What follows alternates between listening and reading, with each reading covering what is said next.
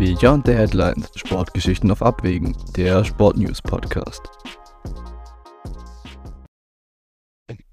So, da sind wir wieder. Herzlich willkommen zu einer weiteren Folge Beyond the Headlines, Sportgeschichten auf Abwägen. Ich bin wieder hier mit meinem Kumpel Armin.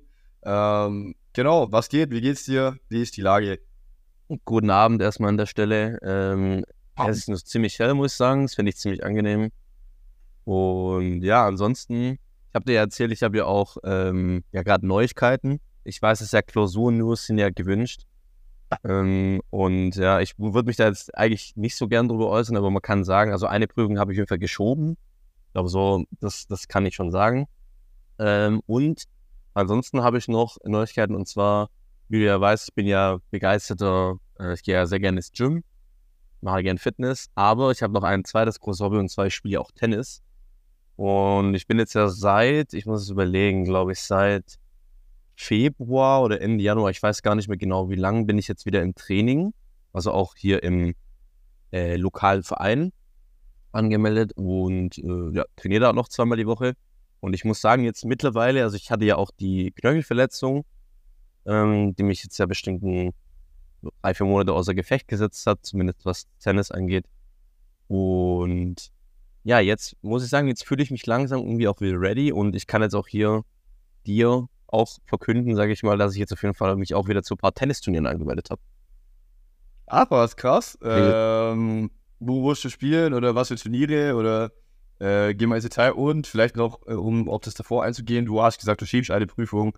Vielleicht ist nicht jedem klar, was das heißt. Also ähm, du beschreibst dir dein nächstes Semester oder kann man, kann man das so sagen?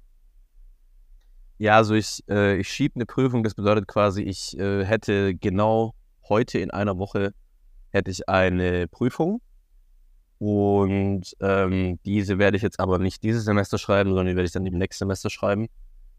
Genau, das bedeutet quasi schieben. Ich schiebe die sozusagen vor mir weg oder auf, wie man es auch äh, nennen möchte. Und genau, so will das so. Und wegen, ah ja, genau, wegen den Turnieren. Ja, also man kann an der Stelle sagen, ähm, du warst auch mal bei einem Turnier, Turnier von mir dabei. Nicht nur bei einem, glaube ich sogar. Echt? Warst du bei mehr als einem dabei? Ich glaube bei zwei. Also ich, ich wir müssen das äh, nicht auf die Spitze treiben, aber es waren, glaube ich, zwei. Okay, also ich weiß zumindest, ich habe dir auch ein, zweimal auch zugeschaut. Ähm, ja, waren beim Tennis. Genau, genau. Da war ich bei, ich glaube, bei, es war aber kein Tennis, sondern glaube ich Vereinsspiele. Das waren Vereinsspiele immer, ja. Ja, die also, halt bei dir im Ort waren. Das wäre recht praktisch, glaube ich. Ja, ja, stimmt, stimmt, stimmt, stimmt. Ja, genau. Und du warst einmal bei einem Turnier dabei und ich glaube, dass ich jedes Mal, wenn du da warst, ich glaube, ich habe immer in der ersten Runde verloren. Kann das sein? Ich meine, dass es aber irgendwie anders war. Du hattest auf jeden Fall immer mehrere Spiele. Es war ja immer so ein Tag, wo du mehrere Spiele hattest. Also ich weiß nicht, wie das mit den Runden oder so war. Ich weiß nicht, ob es da eine Gruppenphase oder so gab, aber du warst auf jeden Fall immer relativ unzufrieden mit deiner Leistung. Das, äh, das kann ich, glaube ich, sagen. Daran ja. erinnere ich mich noch. Äh, aber aber du hast auf jeden Fall auch ein paar Spiele gewonnen gehabt, meine ich. Weil also das ging ja, das ging ja lang. Also ich war ja nicht den ganzen Tag auch dabei, ja. aber ich weiß, ich kam dann irgendwann an und dann hast du irgendwas gegessen und du so, ja, hab schon zwei Spiele gehabt und so. Und dann ah, so, ja. Okay. Ja, ja. Das, ja, ja, im Tennis ist so, das ist ja K.O.-System. Und dann ist es wahrscheinlich so, also man hat zwei Spiele, wenn du ein Spiel gewinnst, dann kommst du quasi ins nächste, die nächste Runde sozusagen. Und man hat zwei Spiele an einem Tag und dann, wenn du das auch wieder gewinnen solltest, dann hast du das nächste am nächsten Tage. Wahrscheinlich habe ich dann habe ich dann das erste gewonnen oder halt das zweite verloren oder so. Mm, ja. Das kann sein. Genau, und ich bin jetzt auch wieder so weit, dass ich sagen würde, so ich fühle mich wieder ja einigermaßen wohl auf dem Tennisplatz. Ich fühle mich auch so einigermaßen wohl mit meiner Performance langsam. Ich bin immer noch nicht bei 100 Prozent, aber ich spiele wirklich echt, würde ich sagen, langsam wieder so, dass ich sagen würde, ja, man, man könnte jetzt damit auch äh, ja, hinausgehen. Und einfach, mir geht es auch darum, dass ich einfach ein paar Punkte wieder bekomme. Ich habe jetzt ja auch sechs Jahre lang kein Punktspiel mehr gemacht. Und ich will einfach wieder ein bisschen, ich will einfach ein bisschen Turniere spielen. Ich, will, ich habe wieder Bock, äh, LK-Punkte zu sammeln. Und es geht einfach auch darum, dass man einfach mal, ähm, weil ich diese Saison halt nicht für den Verein gemeldet werden kann, dass ich einfach für, ähm, dass ich einfach wieder quasi mit gegen andere auch spiele. Einfach, einfach mal gucken, wie sieht es eigentlich aus. Ja. Genau. ja, ja, du bist praktisch wieder Wettkampf ready. Ähm, du hast wieder Bock, das ist doch, das ist doch nice. Freut mich auf jeden Fall. Genau. Ähm, falls du mal wieder in die hier in der Region spielen solltest, Fun Fact, es sind in Augsburg in, im August die Schwaben Open, ein okay. ATP-Turnier. Mhm. Also falls Ja, du da antreten willst. Ja. Ich glaube, ich glaub, noch kannst du dich anmelden. Ich wollte ich wollt, ich wollt gerade sagen, wir können damit ja auch einen guten Übergang schaffen. Ähm, ich werde auf jeden Fall dahingehend auch versuchen, dann genug Punkte zu, zu sammeln, um vielleicht an einem Turnier teilzunehmen, wie zum Beispiel Wimbledon. Wie zum Beispiel Wimbledon, man weiß, ist es recht einfach da reinzukommen. Da muss man keine großen Mühen und Anstrengungen in seiner Karriere unternehmen, um das zu schaffen. Das ist richtig, ja. Ja, also das ist, ja, das Spiel, das Spiel nicht, das Spiel nicht die Weltelite, kann man sagen. Ähm, nee, im Ernst, also wir sind in der ersten Turnierwoche noch und es würden, ich weiß gar nicht, wo wir anfangen wollen, aber ich finde, man muss mal aus dem Weg räumen. Es wurde ja lange nicht so viel Tennis gespielt, wie wir uns alle gewünscht hätten. Ähm, aufgrund von diversen Regen und anderweitigeren Verzögerungen äh, war es heute, also wir nehmen an Donnerstag, den 6. Juli auch, war es heute so, dass Djokovic heute schon in der dritten Runde war, äh, bevor Alexander Zverev seine erste Runde überhaupt gespielt hat. Und das ist eigentlich äh, für die ganzen äh, Tennis-Wimbledon-Kalender ab, ad absurdum aktuell. Wie ist denn das so? Wie hast du das so mitbekommen? Was da so deine, deine Einschätzung dazu? Also ich muss ehrlich sagen, ich habe das überhaupt nicht wirklich verstanden am Anfang. Also ich habe das nur mitbekommen, dass es eben halt eben Verzögerungen gab aufgrund von Regen. Aber was ich nicht ganz verstanden habe, warum dann eben manche Spiele fortgesetzt wurden und andere nicht. Das lag aber, glaube ich, an den verschiedenen Chords, auf denen die angesetzt waren. Weil manche waren dann eben bespielbar und manche halt eben nicht. Ähm, das ist ja auch dann immer unterschiedlich bei der Beschaffenheit, aber ich finde es mega komisch und ich muss sagen, es hat auch voll den äh, Rhythmus auch durcheinander gebracht, finde ich. Ähm, und ja, also ich fand es, äh, ich fand es ehrlich gesagt einfach verwirrend. Ja, ja, das Ding ist halt, äh, dass diese ganzen Center Court und Platz 1 äh, Matches, die konnten halt stattfinden im Prinzip, weil da kannst du das Dach zumachen. Und bei den anderen Plä äh, Matches, die da draußen waren, da war es halt schwierig. So hat sich zum Beispiel das Erstrundenmatch von Berrettini ja auch über drei Tage hinweg gezogen. Ich glaube auch das Handvoll-Match hat im Endeffekt drei Tage dann gedauert, weil die ja am zweiten Tag nicht spielen konnten. Ähm, und das war halt so das Hauptproblem.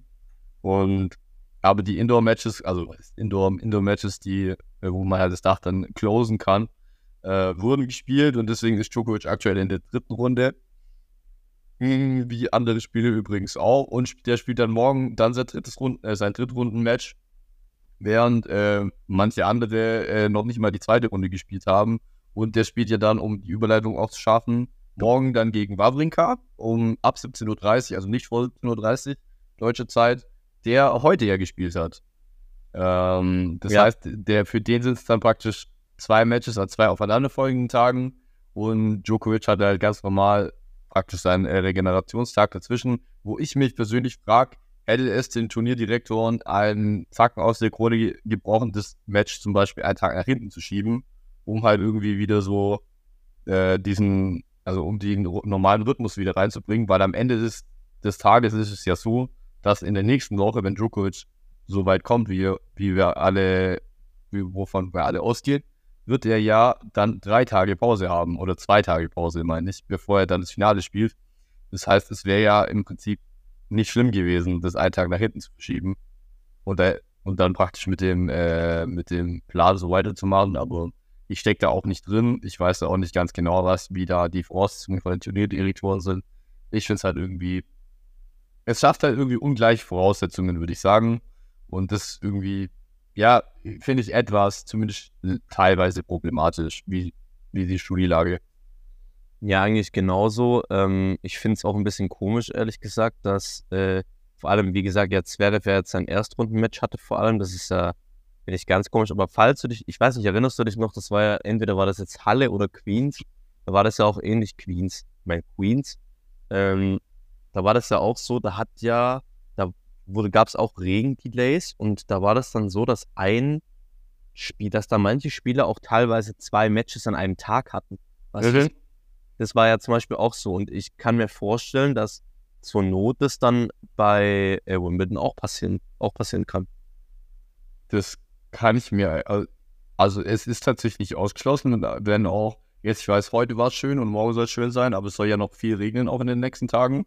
Aber ich denke, dass das halt diese Regenunterbrechung vor allem in den ersten Tagen halt so fatal sind, weil man da so viele Matches zu spielen sind und das, wenn es jetzt in der zweiten Turnierwoche gewesen wäre, der hätte halt zur Not alle relevanten Matches halt auf den Indoor-Courts, den Courts spielen können, wo du das Dach zumachen kannst. Und dann ist ja nicht mehr so ein Drama. Aber dadurch, dass, äh, dass du halt praktisch gar keine Wahl hattest, was viel, viel zu viele Matches waren, möchte ich jetzt auch nicht unbedingt ausschließen, aber ich glaube, da muss schon mega, mega viel zusammenkommen, dass man jetzt, sag ich mal, auch ein Zverev mit so einem Kack-Spielplan, wie ihn gerade hat, zwei Matches an einem Tag spielen müsste. Also es wäre, also das wäre ja wirklich eigentlich fatal. Das kann, das kannst ja dem normalen Zuschauer kannst du ja kaum, äh, kaum mehr begründen. Klar, man kann jetzt sagen, du musst halt bis da und da, bis Sonntag nächste Woche durch sein. Aber zwei Matches an einem Tag, so, da bist du ja schon massiv im Nachteil. Vor allem, stell dir vor, dein erstes Match an dem Tag war ein Fünfsatzmatch. Du kannst ja, kannst ja keinem vermitteln, so, ja, hey, du hast jetzt äh, vier Stunden Tennis gespielt, ja, übrigens, jetzt, äh, jetzt spielst du gleich nächste Runde noch gegen, äh, gegen Djokovic. Ja, viel Spaß. So. Ja, viel Spaß. Kann, kannst du auch gleich aufgeben, da brauchst du auch gar nicht mehr antreten. Ja. Ja, hast du recht. Also, aber da können wir, glaube ich, auch gleich äh, überleiten. Also, finde ich auch ein cooles Drittrundenmatch tatsächlich. Wawrinka Djokovic auf Rasen. Da freue ich mich drauf. Das werde ich auf jeden Fall versuchen, auch zu schauen. Was sagst du denn so zu den ersten, ja, zu den ersten, sage ich mal, wir sind jetzt ja noch in der ersten Woche. Ähm, ist ja noch nicht so viel passiert, sage ich mal. Da gibt es irgendwas Bemerkenswertes, gibt es was, was dich freut oder irgendwelche Überraschungen schon? Irgendwas, was du da noch erwähnen möchtest vielleicht? Äh, ich würde ganz kurz nochmal auf das Regenthema zurück, äh, zurückkommen, weil es war ja so, also es war ja, um die Absurdität nochmal äh, auf den Punkt zu bringen, gab es eine tatsächliche Konversation äh, im Wimbledon Referees Office, äh, wo gesagt wurde, es regnet. Dann der andere, ja, Uh, you have two cars with roofs, also es gibt zwei Plätze mit Dächern. Und das ist richtig. Macht sie zu. Die sind schon zu. Und dann so, warum spielt ihr da, warum spielt ihr denn nicht? Wir warten dafür, da, äh, wir warten, bis der Regen aufhört, damit wir die wieder aufmachen können. Tja. Also es, es war im Prinzip so, dass die Dächer zu waren und die haben trotzdem nicht spielen lassen, weil die wussten, ja, okay, 20 Minuten hört der Regen auf, dann müssen wir das Dach aufmachen und dann brauchen wir jetzt auch gar nicht anfangen zu spielen. Und da fragst du mich, Alter, wozu hast du denn das Dach? Wenn du, wenn du dann halt nicht spielen lässt, dann lass dir ja doch halt drin spielen eine Stunde und wenn dann in der Satzpause das da aufmachst. Aber lass es doch einfach zu. Keine Ahnung. Ich weiß vielleicht, ist, vielleicht ist es ja logistisch irgendwie nicht möglich. Vielleicht gibt es ja irgendwelche äh, ja, Hürden, äh, Hürden, die man da überwinden muss. Aber keine Ahnung. Ist auch auf jeden Fall echt ein bisschen komisch. Ja, ist auch die Absurditäten des Wimbledon-Turniers. Ich glaube, es ist auch in gefühlt keinem anderen Turnier derart irgendwie witzig. Vor allem in Wimbledon regnet es halt auch immer. Das ist halt dieses England-Problem, da regnet es halt immer bei den meisten anderen Turnieren halt nicht. Ähm, genau, aber zurück zu, zu deiner Frage, was mir, was mir so aufgefallen? Ähm, ich habe einiges geguckt, also Mary sah besser aus, als ich erwartet habe. Das äh, ist so ein Punkt, den mir, der mir aufgefallen ist. Ähm, auch Wawrinka hat mich ehrlich gesagt etwas überrascht, als jetzt auch immerhin schon die dritte Runde geschafft. Davon war auch nicht unbedingt auszugehen. Ich weiß nicht, wie intensiv du das Team Tsitsipas-Match verfolgt hast, aber das war auch very nice. Das habe ich, also, gar nicht, das hab ich gar nicht angeschaut. Also ich habe ein bisschen was gesehen, halt auch nicht ganz, aber Team war sau stark und im Endeffekt hat sich hier erst im Match-Tiebreak äh, entschieden. Und man hat auch gesehen, was mich recht positiv stimmt, was Team angeht, seine Vorhand ist deutlich besser. Die ist richtig gut wieder. Die hat eine richtig gute Stärke, eine richtig gute Länge auch. Äh, und ich, ich, war echt, ich war echt überrascht. Und das war ja, also es war wirklich, das hätte ja in beide Richtungen ausgehen können. Im Endeffekt ist 10-8 im Match-Tiebreak für Tsitsipas ausgegangen ähm, nachdem im vierten Satz äh, Team noch im Tiebreak gewonnen hatte. Und ja. Also das ist einfach auch Glückssache, das muss man das, einfach sagen. Ja, in dem Fall war es, also es hätten beide Spieler tatsächlich gewinnen können. Jetzt ist halt, war das Glück auf Tsitsipas Seite. Ähm, genau. War so, so viel mal dazu. Ich fand es auf jeden Fall ein cooles Match. Was mir noch aufgefallen ist, äh, ist, dass Medvedev sich am Netz verbessert hat, finde ich.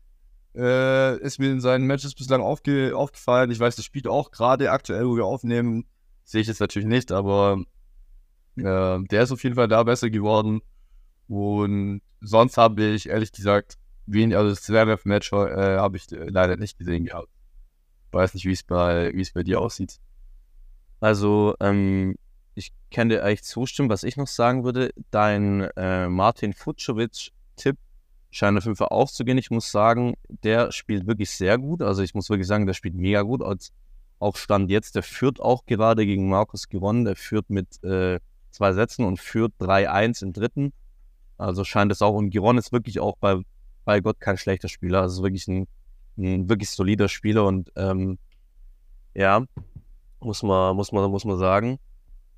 Und also der gefällt mir sehr gut. Ansonsten überraschend würde ich natürlich sagen, wir haben gerade schon kurz vor der Aufnahme darüber geredet, dass eben Taylor Fritz verloren hat gegen Michael Ümer. Ansonsten positiv begeistert bin ich auf jeden Fall von Tiafo. Der scheint seinen Lauf mitzunehmen. Und das würde mich auch für ihn freuen. Ich mag ihn auch sehr. Ähm, ich finde es noch schade, dass Ben Shelton rausgeflogen ist jetzt, äh, relativ aktuell. Hat er jetzt verloren gegen Laszlo Djere. Nee. Genau. Ähm, wir hatten auch vorhin kurz geredet, Dimitrov hat auch relativ solide jetzt gewonnen. Und ja, ich habe ja noch das äh, Murray Tsitsipas Match offen. Das ist bis jetzt mhm. ziemlich ausgeglichen. Ähm, das wird wahrscheinlich nicht schnell genug fertig sein, aber ich sage mal so, ich finde es bis jetzt ein recht interessanter Verlauf. Mich freut es natürlich, dass auch mit Maximilian Marterer auch noch ein weiterer Deutscher auch noch dabei ist, der weitergekommen ist. Äh, Yannick Hanfmann hat, finde ich, gut gespielt. Schade, dass er nicht, nicht gewonnen hat. Und ja, Sergio spielt ja dann auch noch. Ähm, das spielt ja gegen äh, Watanuki. Ich muss ehrlich sagen, ich kenne den gar nicht. Sagt mir ähm, auch nichts. Ja, aber das sollte er auf jeden Fall gewinnen. Wenn man so viel, so viel dazu, wenn man ihn nicht kennt, finde ich, sollte, man das, sollte er das gewinnen. Ja, das wäre so meine, meine erste Einschätzung. Äh, genau. Ähm, was ich noch äh, sagen wollte, auf jeden Fall ist, ähm, also, oder ich weiß gar nicht, wo wir mit anfangen sollen. Alexander Bublik, wollte ich noch sagen, hat übel gut gespielt ist äh, ziemlich durchgecruised bislang äh, in dem Turnier, in dem Turnierverlauf. Ich weiß gar nicht, ich habe halt nur ein bisschen so die Highlights gesehen, aber er hat jetzt auch den letzten Satz 6-0 gewonnen äh, gegen ähm, JJ Wolf. Also auch auf jeden Fall kein, kein schlechter Gegner. Ähm, der scheint auf Rasen dieses Jahr wirklich ernst zu meinen. Wir haben ja auch im Vorfeld ein bisschen spekuliert, ähm, in welcher Verfassung kommt er, mit wie viel, mit wie viel Bock tritt er an. Ist ja wie, ein bisschen wie bei Kyrios, der jetzt ja dann doch nicht eingetreten ist um das, um uns da von der letzten Folge her gesehen nochmal abzufangen. Er hat es nicht geschafft, immer noch verletzt. Hm, deswegen bin ich da sehr gespannt. Bublik auch ein potenzieller späterer Djokovic-Gegner. Ein Match, was ich äh, gerne auch gerne sehen würde, weil ich ihn für einen der wenigen halte, der wenigstens mal einen Satz auch gegen ihn gewinnen könnte. Und um da direkt dann überzuleiten, ist ja morgen dann das Wawrinka Djokovic-Match, das wir vorhin schon angesprochen haben. Ähm, da wurde ja Wawrinka heute schon äh, dazu befragt wie er, wie er denn äh, die Situation sieht oder wie er seine Chancen denn einordnet. Ähm, da hat er direkt gesagt, es gibt, es gibt eine, also es gibt null Chance für mich, zero opportunity to win Wimbledon for me. Also einfach, es gibt ist kein Prozent, äh, dass er Wimbledon überhaupt gewinnt. Ähm, er hat gesagt, er ist sehr glücklich, dass er jetzt wieder gewonnen hat äh, und dass er jetzt jeden Tag von Tag zu Tag von Match zu Match besser spielt. Ähm, und es für ihn eigentlich ist halt eine Ehre, gegen Novak Djokovic antreten äh, zu können. Er hat ihm noch nie, noch nie gegen ihn in Wimbledon gespielt, muss man auch dazu sagen. Und er ist der einzige Spieler neben Federer, der äh, Djokovic bei jedem Turnier besiegen konnte. Also Federer hat es tatsächlich bei allen vier Turnieren geschafft, Wawrinka bei allen drei. Er hat jetzt morgen die Chance, theoretisch neben Federer der einzige zu sein, der Djokovic auf allen vier äh, Grand Slams schlägt. Auch ein sehr interessante, interessante, interessante Fun Fact, finde ich. Mm, aber er hat im Prinzip halt gesagt, hopefully I can make a competitive match. Ähm, also er hofft, dass wenigstens halbwegs enges Spiel wird, aber wenn man sich die vergangenen Ergebnisse anschau anschaut, I don't really stand a chance. Ich habe eigentlich keine Chance. Er hat sich, glaube ich, da recht, recht, äh, recht ehrlich eingeschätzt, würde ich mal sagen. Er ist jetzt 40, 40 Jahre alt mittlerweile, gell? Ähm, und immer, äh, spielt immerhin immer noch, muss man ja auch sagen. Äh, aber ich weiß nicht, allein wegen dem Altersunterschied würde ich sagen, ist, es ist fast unmöglich, dass er gegen Djokovic noch einmal in seiner Karriere gewinnt. Ähm, aber, was man auch sagen muss, äh, Wawrinka hat eine Bilanz von 4 zu 4 in Grand Slams gegen Djokovic. Äh, was denkst du, was die allgemeine Bilanz von äh, Wawrinka Djokovic, das allgemeine Head-to-Head -Head ist? Boah, das ist eine, eine sehr gute Frage. Also 4 zu 4 recht ausgeglichen in Grand Slams, also komplett ausgeglichen, aber außerhalb davon. Also ich weiß erstmal auch, ich, boah, also ich weiß ja nicht, wie oft die gegeneinander gespielt haben, aber also ich kann, dir, ich kann dir sagen, wie oft die gespielt haben und du sagst dir und du sagst mir, was du, was du denkst. Ja, also okay. insgesamt mit Grand Slams ins, insgesamt 26 Aufeinandertreffen. Okay. Also 8 und was ist das dann? 18 außerhalb vom, äh, vom Grand Slams. Okay, also 26 insgesamt. Ich glaube, bei 26 insgesamt, ich glaube. Boah, das ist schwierig. Das ist wirklich schwierig. Ich glaube, Djokovic hat 16 Mal gewonnen. 16 Mal und es ist tatsächlich so, dass die Bilanz insgesamt 20 zu 6 ist. Das heißt 16 zu 2 außerhalb von Grand Slams. Aber bei Grand Slams Okay. 4, zu, 4 zu 4. Das ist also noch eindeutiger, als ich es auch Oh. erwartet hätte. Auch krass, krass. Das ist echt krass. Also Wawrinka nur zweimal außerhalb von Grand Slams gegen Djokovic gewonnen. Ich dachte halt eine Zeit lang hatte Wawrinka ja diesen, äh, da war ja eine Zeit lang Djokovic Kryptonit gefühlt. Ja, Also aber wird- nur bei Grand Slams offenbar. Ja, okay, gut, krass. Äh, das, da muss ich sagen, da hätte ich jetzt gar nicht so mit, gar nicht mit gerechnet. Ich auch nicht. Ja. Genau, äh, und deswegen auch gleich die Frage an dich, wie, wie schätzt du das äh, Match ein? Denkst du, Wawrinka hat eine realistische Chance? Nee, also ich denke, man muss ehrlich sein. Wawrinka ist, wie gesagt, 38 Jahre alt und ähm, ich glaube einfach, dass mittlerweile auch der Fitnessaspekt auch eine große Rolle spielt und ich finde schon, dass man vor allem bei Wawrinka schon auch, also ich finde, er hat sich jetzt dieses Jahr, dass sich zurückkämpft, ich finde, er spielt besser und er bewegt sich auch wieder gut, aber ich denke, er hat keine Chance. Also ich denke, es wird relativ eindeutig werden. Ich hoffe aber trotzdem auf ein gutes Spiel und ich muss ganz ehrlich sagen, ich hoffe auch, dass Wawrinka auch gewinnt. Ähm, ist auf jeden Fall ein sehr cooles Match. Ähm, genau. Und ja, wenn jemand gegen Djokovic gewinnen kann oder weiß, wie man gegen Djokovic gewinnen kann, dann ist es Wawrinka. Ob es auf Rasen ist, das ist natürlich nochmal eine andere Sache. Genau, ich denke, da, keine Ahnung, da kommt ja auch viel auf den Return und so an und da ist halt Djokovic schon, denke ich mal, klar im Vorteil, weil da ist es nicht ganz so Wawrinkas ähm, größte Stärke und der wird auch wenig Zeit haben, mit seiner Rückhand äh, großartig durchziehen zu können, was ja auf Sand äh, zum Beispiel deutlich anders war, wo, er ihm, wo Djokovic ja wirklich das Leben richtig schwer gemacht hat. Ähm, Ja, deswegen, also schon allein, also ich muss mich auch einfangen, es war nur, Wawrinka ist nur 38, Djokovic hat gesagt, er ist 40, beziehungsweise habe ich gelesen, dass er das gesagt hat. Ähm, also er ist erst 38, aber ich weiß, der war auch lange raus, lange verletzt, du hast angesprochen. Es ist, einfach, es würde, wie gesagt, ich würde uns alle überraschen, wenn der überhaupt einen Satz gewinnt, oder? Also ich, mein Tipp ist ganz klar 3-0 Djokovic, um das, äh, um das, um das noch kurz abzugeben. Ich glaube eigentlich auch 3-0 Djokovic, aber einfach nur, äh, um das jetzt etwas spannend zu halten, sage ich einfach mal 3-1 Djokovic. Ich würde noch ganz kurz was anderes sagen, und zwar, du hast ja gesagt, äh, du hast ja kurz Kyrgios angesprochen, wir haben ja viel über ihn geredet, aber, also letztes Mal, aber vielleicht noch interessant zu wissen, er hat sich ja offiziell nicht von Wimbledon wegen seiner Schu äh, wegen seinem Knie abgemeldet, sondern wegen seinem Handgelenk. Also er hat gemeint, dass er Schmerzen im Handgelenk hatte und ähm, dann quasi untersucht wurde und dort dann eben festgestellt wurde, dass er einen Bänderriss im Handgelenk hat. Es wurde nicht genauer spezifiziert. Ich konnte jetzt also nicht erfahren, Hm. was genau, welches Band. Also sonst hätte ich das ein bisschen einordnen können vielleicht, aber ähm, es war ein Bänderriss im Handgelenk. Und ja, ist vielleicht auch noch, vielleicht noch erwähnenswert, dass es halt eine andere Verletzung ist als die eigentliche. Weiß man denn, wo er die sich jetzt zugezogen hat oder ist es irgendwie, weiß ich, also ich hatte es, bevor, bevor das äh, eben rauskam, bevor er das geschrieben hatte, hatte ich das auch überhaupt gar nicht auf dem Schirm, nämlich. Nee, ich auch nicht. Also man geht davon aus, halt beim Trainieren, also beim Vorbereiten auf, äh, auf das Turnier. Und ja, also ich weiß es auch nicht, ob es seine rechte oder sein linkes Handgelenk ist, aber er spielt ja einen sehr extremen Griff. Ähm, also einen äh, extremen Vorhandgriff. Und ich sage mal so, wenn man halt, das, was wir letztes Mal ausgiebig besprochen haben, wenn man nicht wirklich trainiert und mit wenig Vorbereitung, mit wenig Physioarbeit dann eben anfängt zu trainieren und dann einfach wahrscheinlich Bälle kloppt, äh, dann, ja, dann kann das mal passieren. Ja, ist auf jeden Fall bitter und wir hoffen natürlich, denke ich, beide, dass er sich da schnellstmöglich wieder, wieder davon erholt. Auf jeden Fall. Äh, schnellstmöglich erholt hat sich auch, um diese Überleitung mit, äh, mitzunehmen, heute äh, Wu Yibing. Ich weiß gar nicht, ob es heute war. Nee, es war überhaupt nicht heute. Es war, ich glaube, schon am Montag oder Dienstag.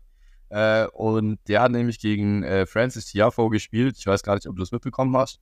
Er hat in drei Sätzen äh, verloren, aber er ist im, beim Stand von 0 zu 2 im zweiten Satz. Äh, aus Sicht Yibings hat er über, hat also der hat er über Atembeschwerden geklagt. Äh, da kamen medizinische Betreuer äh, und dann ist er mit, dann sind die mit ihm in die Kabine gegangen und in der Kabine ist äh, der ist Wu Yibing dann loslos zusammengebrochen. Ähm, aber nur 15 Minuten später äh, konnte, konnte er das Spiel schon wieder fortsetzen. Äh, am Ende hat Tiafo in drei Sätzen gewonnen, äh, 7-6, 6-3, 6-4. Äh, aber es ist, ist wirklich schon sehr äh, erwähnenswert, finde ich, dass äh, wenn du wirklich Atemprobleme hast und dann praktisch zusammenklappst, halb auf dem Platz und ra rausgehen musst, dass du dann überhaupt, dass dir dann wieder besser geht und dass du dann äh, nochmal weiterspielen kannst. Ich weiß gar nicht, hast du das mitbekommen? Ähm, und falls ja, kannst du irgendwas dazu sagen? Also ich muss ehrlich sagen, ich habe das nicht mitbekommen. Ich bin gerade voll geschockt gewesen. Äh, ich habe jetzt gerade nur auf die Schnelle noch kurz äh, durchgelesen. Es ist, ist, aber nirgends irgendwo erwähnt, was das genau war, sondern da steht immer nur, ja, er ist zusammengebrochen und Atemnot und so weiter. Mhm. Also könnte auch irgendwie eine allergische Reaktion irgendwie gewesen sein oder könnte auch einfach, wie gesagt, irgendwie überanstrengend, also so wie so eine Art Schock auch gewesen sein. Ähm, ist auf jeden Fall krass, irgendwie vielleicht eine Sauerstoffunterversorgung. Aber dass er einfach weitergespielt hat, muss ich sagen, ist schon, ist schon auch krass. Also, dass er einfach dann weiterspielt, ist auch, muss man sagen, ist äh, auch, glaube ich, für Tiafo dann auch nicht einfach. Dann, mhm. äh, ja, also auf jeden Fall freut mich, dass es jetzt nichts Ernsteres war, aber auf jeden Fall finde ich schon etwas besorgniserregend. Ich finde, man solle da auf jeden Fall nachgucken, was da dahinter steckt. Ja, also mein erster Impuls war auch, als ich gelesen habe, so im Normalfall spielst du es ja nicht zu Ende, sondern du lässt dich ja so, sag ich mal, ausgiebiger durchchecken, weil äh, du weißt ja nicht, im Prinzip kann es nochmal passieren oder so, aber gut, klar, die werden das schon abgecheckt haben in dem Fall, äh, wenn er sich selber sicher war, er konnte ja dann auch zu Ende spielen, geht aktuell, soweit wir wissen, gut. Ähm, aber ist auf jeden Fall nichts Alltägliches auf dem Tennisplatz, was auch äh, auf der Tour zumindest nicht allzu oft vorkommt. Ähm, und wo wir natürlich auch ihm äh, die Daumen drücken, dass es ihm, dass ihm nicht nochmal passiert. Fand ich aber auf jeden Fall sehr erwähnenswert, weil Viertelstunde, man könnte wirklich meinen, so eigentlich Spielunterbrechung oder so, zumindest hat eine längere Unterbrechung, bis halt wieder geht. Ich denke mal, in so einem Fall, keine Ahnung, ich weiß nicht, was die Regeln da auch vor, vorsehen, wie lange du maximal Pause machen kannst oder so. Aber in dem Fall würde ich auch sagen, selbst wenn es jetzt eine Stunde gedauert hätte, also als Gegner hätte man ja dafür immer Verständnis. Gehe ich mal davon aus. Ich habe jetzt hier gerade noch einen Bericht offen, da steht drin, ähm, dass als Tiafo gefragt wurde, ob er das gewusst hatte, hatte also quasi nach dem Sieg, ob er von der Situation von Wu Yibing gewusst hat, hatte er gesagt, nein, ich hatte keine Ahnung, was da abging. Das ist ja ganz wild. Und als der, als Wu zurückgekommen sei, habe der Chinese zu ihm gesagt, dass sein Herzeinschlag ausgesetzt habe, er aber weiterspielen wolle. Ähm, also da muss ich sagen, wenn das stimmt, also wenn tatsächlich der irgendwelche Herzaussätze hatte, muss ich sagen, finde ich das schon finde ich schon sehr bedenklich und mhm. lässt natürlich auch an Christian Eriksen auch erinnern. Ähm, aber das habe ich jetzt nur in diesem einen Bericht gesehen, ansonsten stand da nichts darüber. Ansonsten stand auch, dass er halt einen sehr hohen Puls hatte. Aber das ihm bekannt war, also er allgemein auch einen sehr hohen Puls hatte. Also vielleicht hing das ja miteinander zusammen.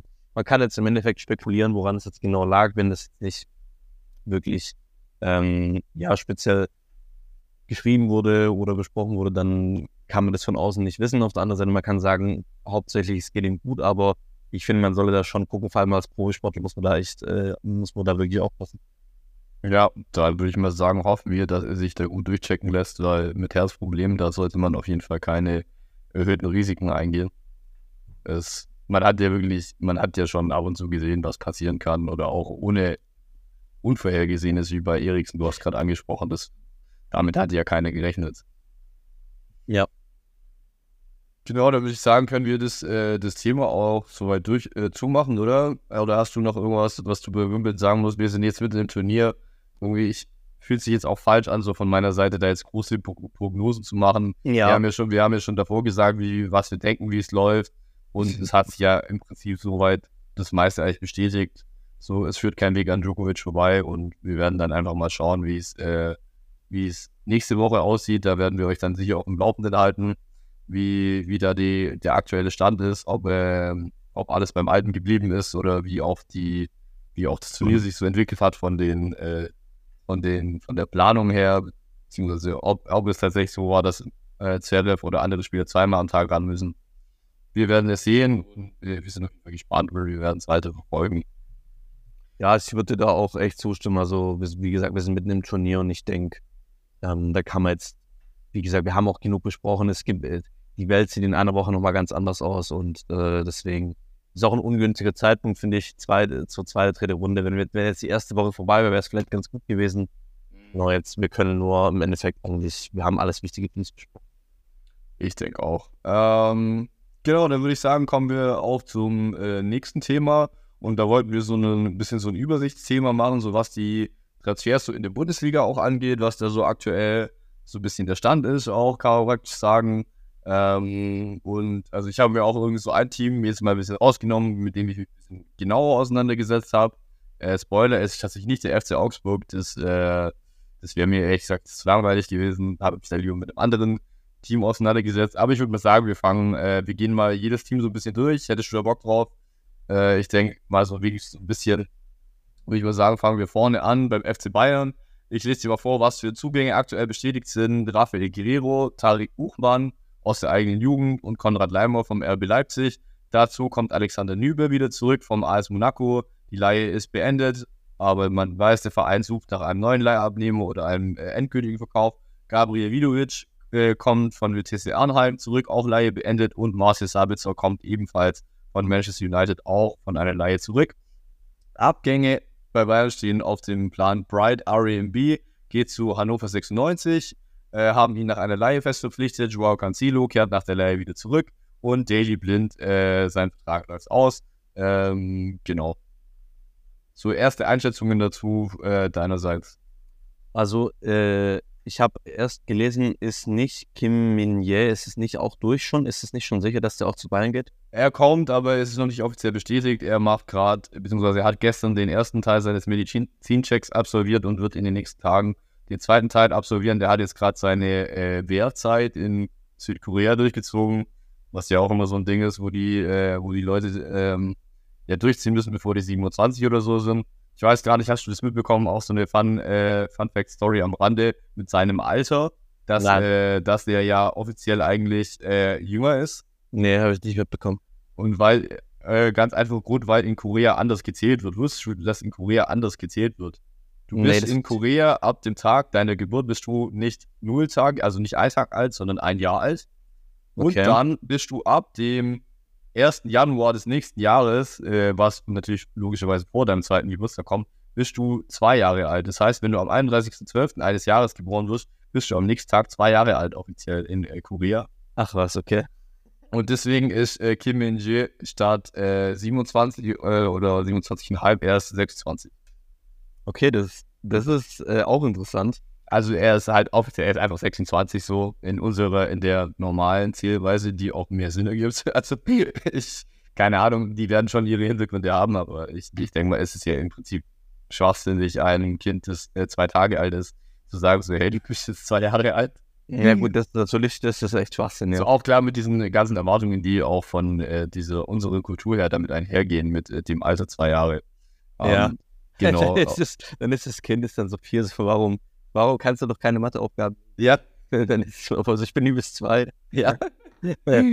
genau. Äh, fand ich auf jeden Fall ganz witzig, aber um zurückzukommen, ja, der Zugang, also das wird äh, relativ durchgehen und dazu muss man natürlich auch sagen, Lukas Hernandez wird den Verein verlassen und das ist ja so eine äh, Nullrechnung, sage ich mal, die werden für das relativ ähnliches Geld kommen und gehen, sodass es beim FC Bayern vermutlich so Richtung äh, Null rausläuft auf beiden Seiten. Was hältst du denn von äh, den, ich sag mal, Zugängen, kann man sagen, also Guerrero, Leimer und ähm, Kim min jae sind jetzt, glaube ich, die drei größeren, über die man schon mal zumindest kurz äh, reden kann.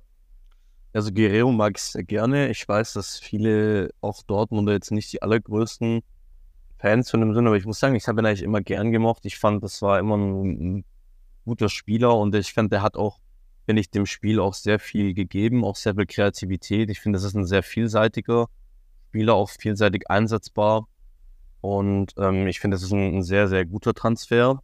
Auf jeden Fall. Also mich freut's, mich freut's, dass er zu Bayern kommt. Und genau, ansonsten muss ich sagen, King Min-jae, bin ich ganz offen, habe ich jetzt gar nicht so viel von dem gesehen. Ich habe mir jetzt ein, ich habe mir mal ein Video angeschaut, so ein, so ein paar Highlight-Videos von ihm auf die Vorbereitung. Es wirkt auf jeden Fall wie ein, wie ein sehr, sehr, sehr, sehr solider äh, Innenverteidiger auf jeden Fall. Ich meine, Napoli äh, ist Serie A, ich meine, der ist mit Sicherheit taktisch sehr gut ausgebildet worden auch. Das kann man auf jeden Fall sagen. Aber was mir auf jeden Fall auffällt, ist, ich finde allein die Situation gerade bei Bayern auch, ist jetzt so, ich finde, es hängt noch relativ viel in der Luft, allein wegen diesem, über allem schwebt so dieser Harry Kane-Transfer, finde ich, so ein bisschen. Und ich finde, es überschattet noch so ein bisschen, so auch das trübt so ein bisschen auch das Gesamtbild. Ähm, ja, ich finde, es ist noch ein bisschen schwierig, das jetzt so einzuordnen irgendwie. Ja, gehe ich mit. Das ist ja auch die große Frage. Jetzt kommt er, kommt er nicht. Wir wissen alle, Verhandlungen mit Daniel Levy und Tottenham sind nicht die einfachsten. Ähm, Im Lager des FC Bayern herrscht offenbar äh, Optimismus, aber was auch immer das heißt, mit Daniel Levy ist es immer schwierig, denke ich. Also ich glaube, das ist so die Chance aktuell so bei 50-50, ob er kommt oder ob er nicht kommt. Und das wird natürlich in der Bewertung des Transferfensters natürlich recht viel äh, ändern. Davon wird recht viel abhängen. Ich bin aber auch sehr äh, positiv gestimmt, was Rafael Guerrero angeht. Er ist halt technisch äh, monsterstark, was mir sehr gut gefällt. Er kann auch in der Mitte spielen. Klar hat man da jetzt ein Überangebot an Spielern, aber er ist ein guter Backup auf, äh, auf der Linksverteidigerposition. Und er ist so ein bisschen ein gutes Gegenstück zu Masraui auf der anderen Seite auch, der ja anscheinend auch den Verein äh, verlassen will, was aber auch noch nicht sicher ist. Wie gesagt, wie du auch gesagt hast, es hängt viel in der Luft. Äh, Konrad Leimer jetzt, glaube ich, nicht, wie gesagt. Ähm, Finde ich mag es, persönlich mag es auch, gerne, ja. äh, auch ein äh, eigentlich ein guter Transfer. Das Problem ist nur, dass alle, die ihn verpflichtet haben, eigentlich weg sind. Ähm, es ist der absolute Nagelsmann und Salihamidzic Transfer gewesen. Und Tuchel muss jetzt halt so ein bisschen gucken, was er mit ihm macht. Ich kann mir, könnte mir vorstellen, dass weil im Mittelfeld, weiß ich nicht, wird es schwierig für ihn, glaube ich, Platz zu finden. Vor allem, wenn noch ein Sechser kommen sollte dann äh, wird es sehr schwer haben. Und Sabitzer kommt ja auch zurück, für den muss ich auch noch einen Abnehmer finden. Äh, könnte ich mir vorstellen, dass er vielleicht auch rechts hinten aushelfen darf.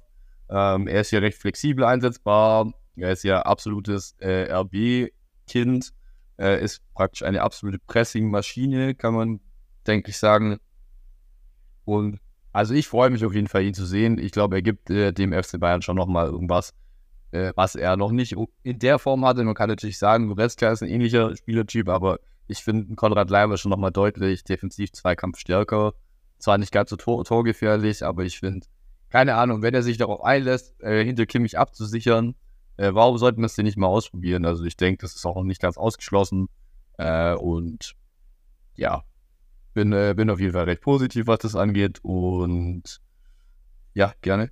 Ich finde, ich finde bei Konrad Leimer, also ich gebe dir recht auf jeden Fall, dass man den auch äh, rechts hinten auch gut spielen lassen kann, aber ich finde, um wirklich was von ihm zu haben, finde ich, muss man ihn auch in der Mitte spielen lassen und muss den zentral spielen lassen, dass er seine ganzen Stärken ausspielen kann, die er hat. Ich finde, das ist, also ich, ich muss sagen, ich mag den mega. Ich, ich habe den irgendwie vorhin kurz vergessen zu erwähnen.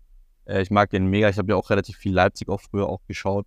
Und ähm, also Konrad Leimer ist äh, auch ein absolutes Konditionsmonster. Das kann man auch einfach sagen, dass er hat er hat einen, richtigen Tank. Also der, der wird auch nie müde und äh, wie, wie du gesagt hast, ist eine absolute Pressingmaschine, ist aber auch ein sehr, sehr dynamischer Spieler.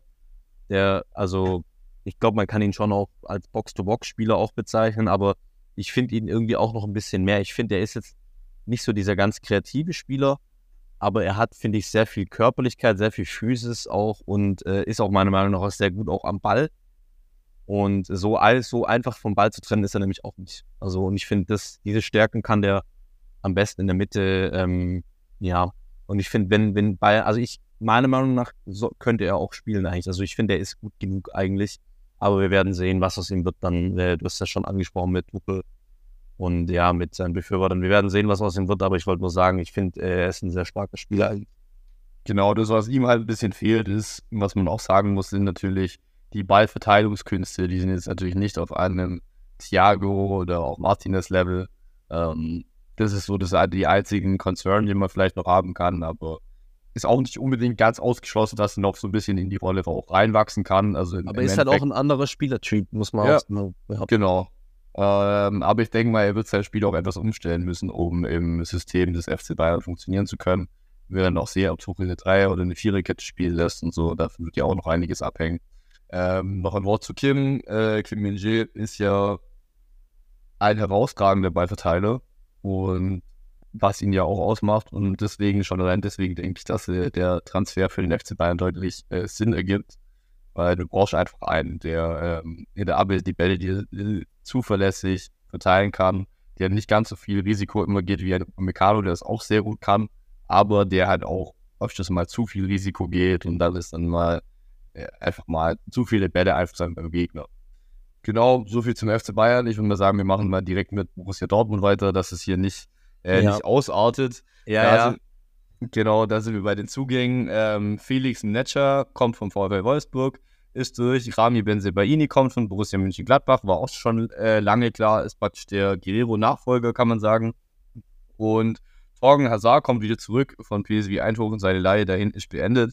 Keine Ahnung, wie es mit ihm weitergeht. Ich denke mal, im Kader vom BVB wird kein großer Platz mehr äh, sein. Für ihn Abgänge logischerweise Guerrero, Bellingham haben wir alle mitbekommen. Ansgar Knauf geht äh, fest zu Eintracht Frankfurt. Anthony Modest ist äh, auch weg. Und sonst noch Tom Rote und Felix Passlack, über die man, glaube ich, keine größeren Worte mehr verlieren äh, müsste. Ich würde mal sagen, wir bleiben da auch eher bei den Zugängen. Ich glaube, mit Joe Bellingham müssen wir nicht sagen, sein Wert für die Mannschaft, wie groß der war. Ähm, als Ersatz kommt ja im Prinzip Felix Nescher von VfL Wolfsburg, ein viel diskutierter Transfer, ein äh, sagenumwobener Transfer, der äh, für viel Erzürnen gesorgt hat. Wie äh, ordnest du den ein? Ja, also ich habe die Thematik auf jeden Fall verfolgt. Ich würde mich äh, ganz ehrlich zu der politischen Thematik auch gar nicht groß äußern.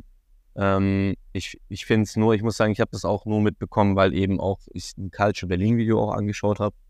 Und ähm, ja, ich finde es, ich finde es ist einfach schwierig, also wenn, wenn Spieler dann, wenn dann so politische Themen aufgemacht werden, ich finde, ist dann immer etwas schwierig. Auf der anderen Seite ja, das ist auch eher immer so eine Glaubensfrage. Ich meine, sollte man das thematisieren, sollte man das nicht thematisieren? Ähm, ich will mich da auch gar nicht konkret positionieren. Ähm, vom Spielertyp muss ich sagen, mag ich ihn eigentlich. Also ich fand ihn immer gut. Ich fand ähm, jetzt bei Wolfsburg, muss ich sagen, hat er mich jetzt eigentlich nicht so sehr überzeugt. Ähm, aber ist halt ein Spieler mit sehr viel Potenzial. Und ja, ich finde, ich finde eigentlich ist es ein guter Transfer. Ganz ähm, jetzt mal die politische Bühne jetzt mal hinweggesehen. Ich finde, es ist viel zu viel Geld, das ausgegeben wurde für ihn. Ich glaube, es waren ja 30 Millionen, die gezahlt wurden. Ich finde, das ist auf jeden Fall eine, eine stattliche Summe. Ähm, genau, ansonsten Benzebaini finde ich ist ein guter Transfer. Ähm, wie gesagt, steht ja auch schon länger fest. Torgen Hazard wird, denke ich, wird, denke ich, den Verein verlassen. Vielleicht ja Richtung Borussia Mönchengladbach zurück, wer weiß. Ähm, ja, genau. Und das wäre, also ich bin der Meinung, dass ähm, Jude Bellingham auch so nicht zu ersetzen ist. Ähm, jetzt vor kurzem kam ja auch noch äh, raus, dass Elias Giri ja zu Eintracht Frankfurt gegangen ist. Und ich muss ehrlich sagen, ich bin auch großer Skiri-Fan und ich hätte mir auch ehrlich gesagt, also von Dortmunder Seite aus muss ich sagen, finde ich es ja eigentlich schon fahrlässig, dass die da auch nicht zumindest versucht haben, den zu holen. Vor allem, wenn halt Bellingham jetzt geht. Also ja, anscheinend setzt ja Edin Terzic extrem auf Emre Can. Und ja, wir werden sehen, wir werden sehen, wie sich das aus, wie sich das ausgehen wird.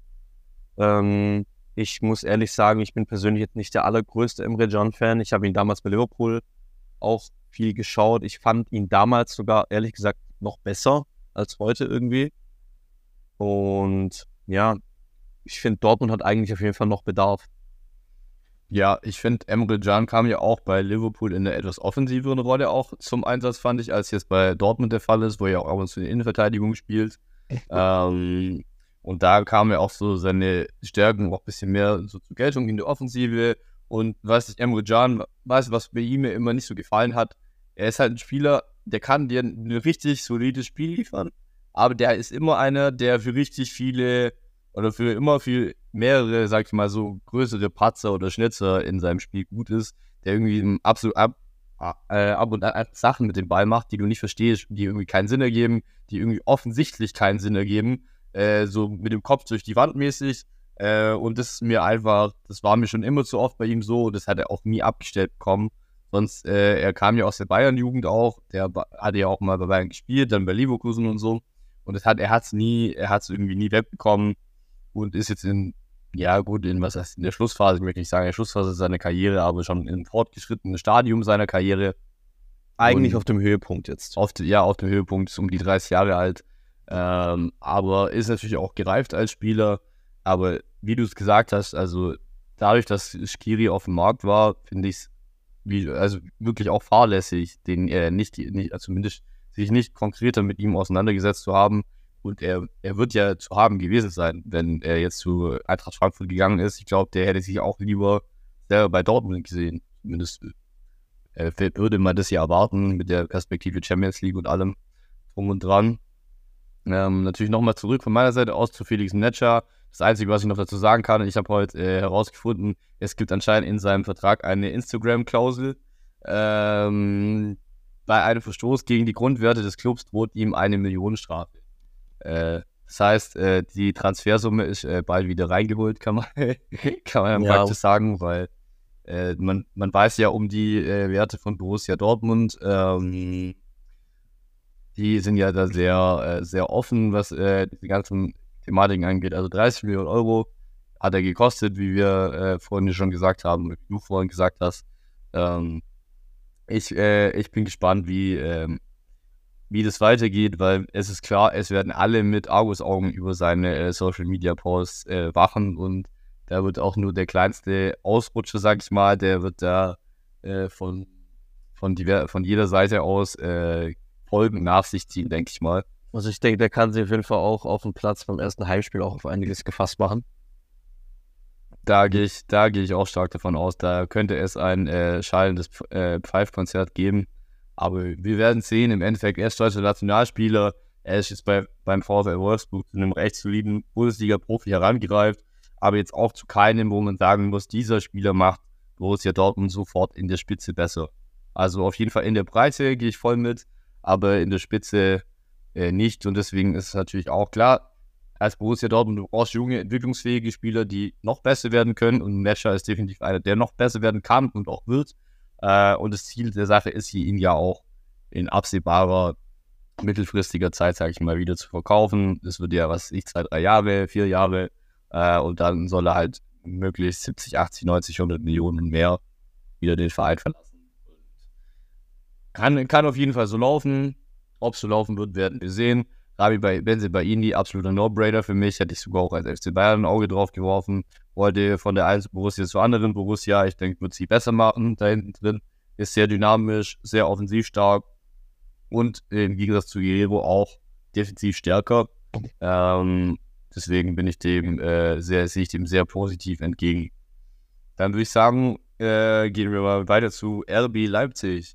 Da ist es ja so, dass auch was, wo, worüber du vielleicht was sagen kannst sind die Abgänge sogar vielleicht auch spannender, aber wir kommen mal erst zu den Zugängen und da sticht heraus Fabio Carvalho, äh, eine Laie vom FC Liverpool, glaube ich, über ein Jahr. Dann äh, Christoph Baumgartner, der Mason Mount von der TSG Hoffenheim, würde ich sagen.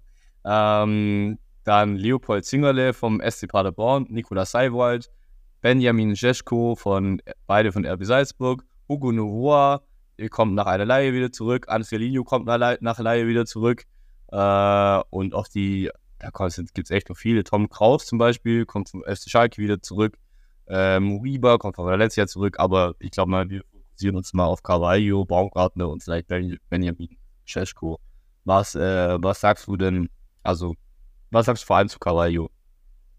Ja, so erstmal, ich glaube, Christoph Baumgartner ist doch eigentlich Stürmer, oder?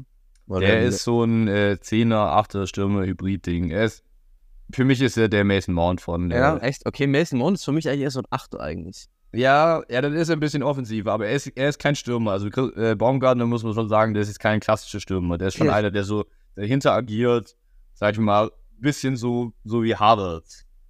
Ja, okay. okay. So halt ein unglaublich cleverer Spieler mit dem Ball abseits des Balles, der richtig gute Laufwege findet, der technisch, technisch nicht der stärkste ist, aber ein gutes Auge fürs Spiel hat.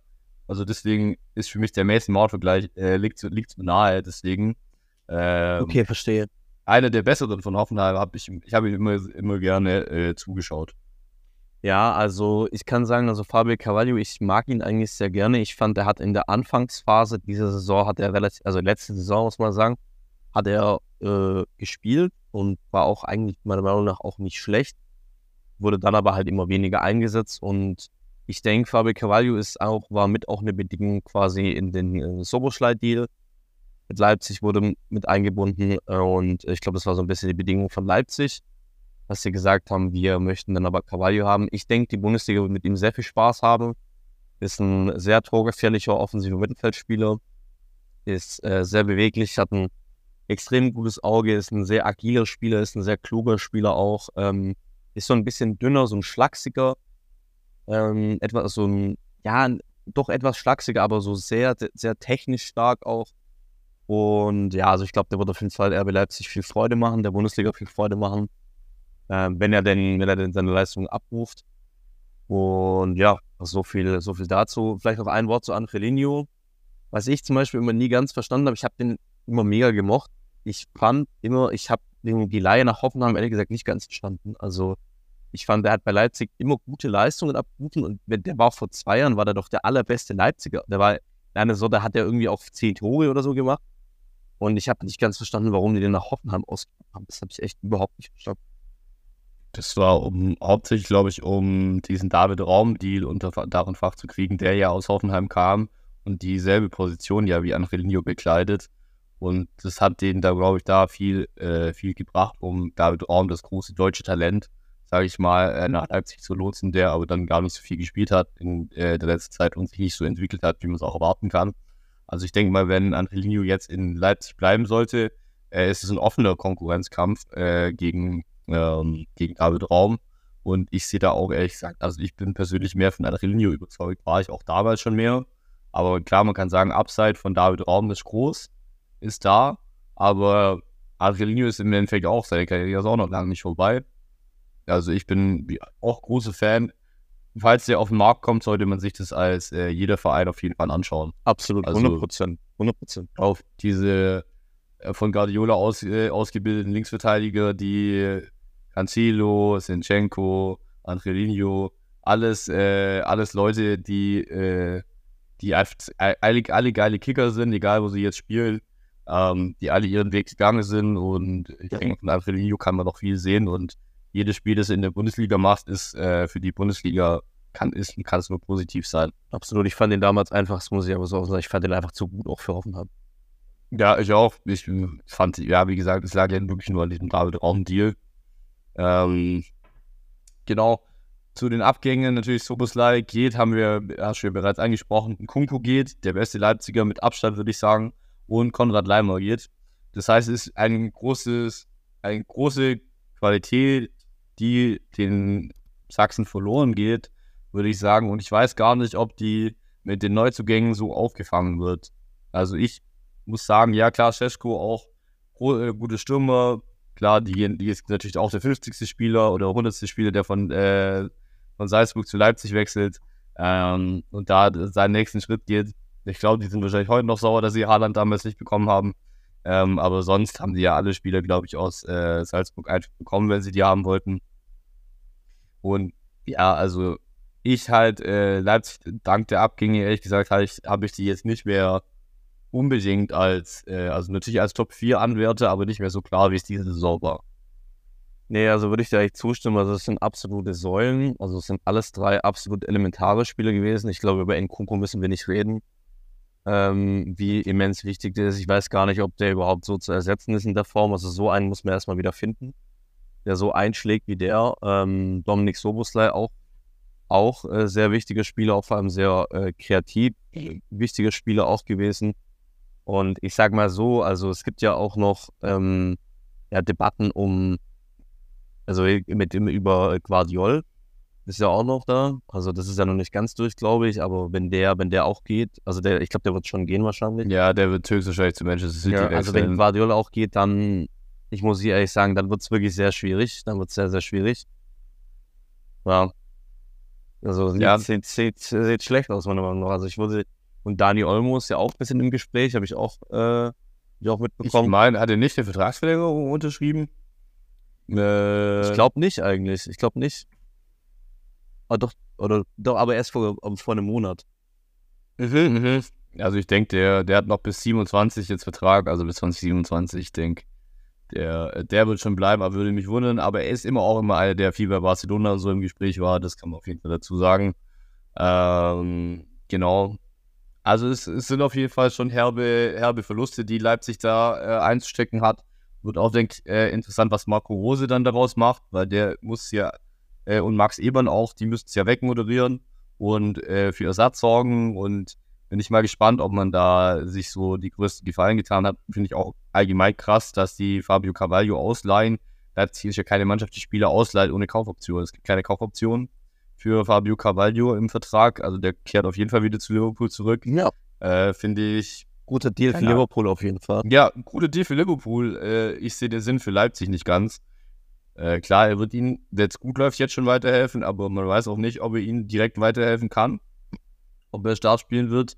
Äh, schwer zu sagen. Und am Ende ist er dann immer noch äh, Forsberg und äh, Olmo da, die auch äh, schwer sind, an den äh, dran vorbeizukommen.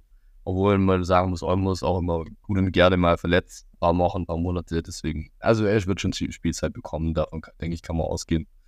Ähm, genau, Abdo Diallo übrigens geht auch wieder zurück zu Paris Saint-Germain. Ähm, Leihe ist beendet. Hm, aber sonst, denke ich, können wir Leipzig auch in dem Fall ähm, fertig machen, oder?